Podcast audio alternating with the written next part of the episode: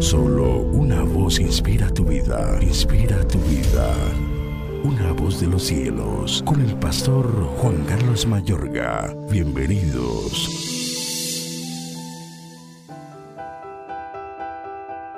Así pagáis a Jehová, pueblo loco e ignorante. ¿No es Él tu Padre que te creó? Él te hizo y te estableció. ¿Cómo le está pagando a Dios? A futuro, ¿cómo le pagará a Dios lo que está haciendo por usted?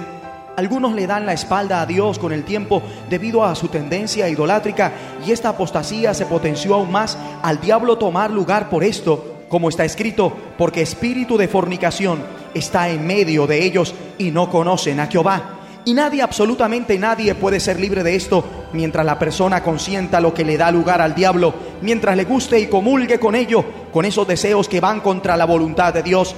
Fornicar como tal es delicado, además de que es pecado, pues Dios manda diciendo, no fornicarás, o seas tres, tres. Fornicar significa tener relaciones sexuales fuera del matrimonio. Esto es tan delicado que la Biblia manda, no os juntéis con los fornicarios, no os juntéis con ninguno que llamándose hermano fuere fornicario. Si usted dice ser mi hermano en Cristo y fornica, tengo prohibido por la palabra juntarme con usted.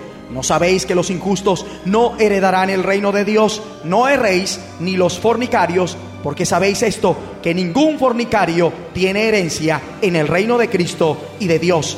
Y entiéndase también por fornicario el acto de darle la espalda a Dios por darse gusto o darle gusto a otro, aún a un familiar, ya sea el padre, su madre, esposa, los hijos, hermanos y hermanas.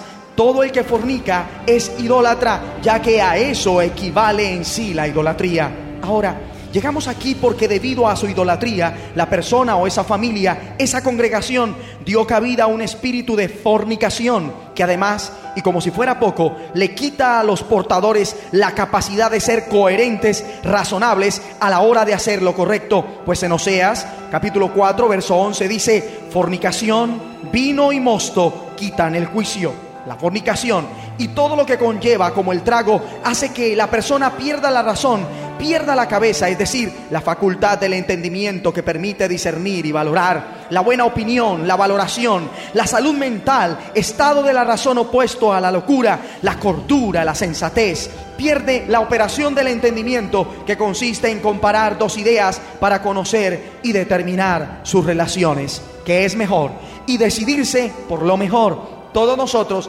deberíamos tener cabal y entero nuestro entendimiento para poder obrar con perfecto conocimiento. Pero el que fornica no está en su sano juicio, pierde esto.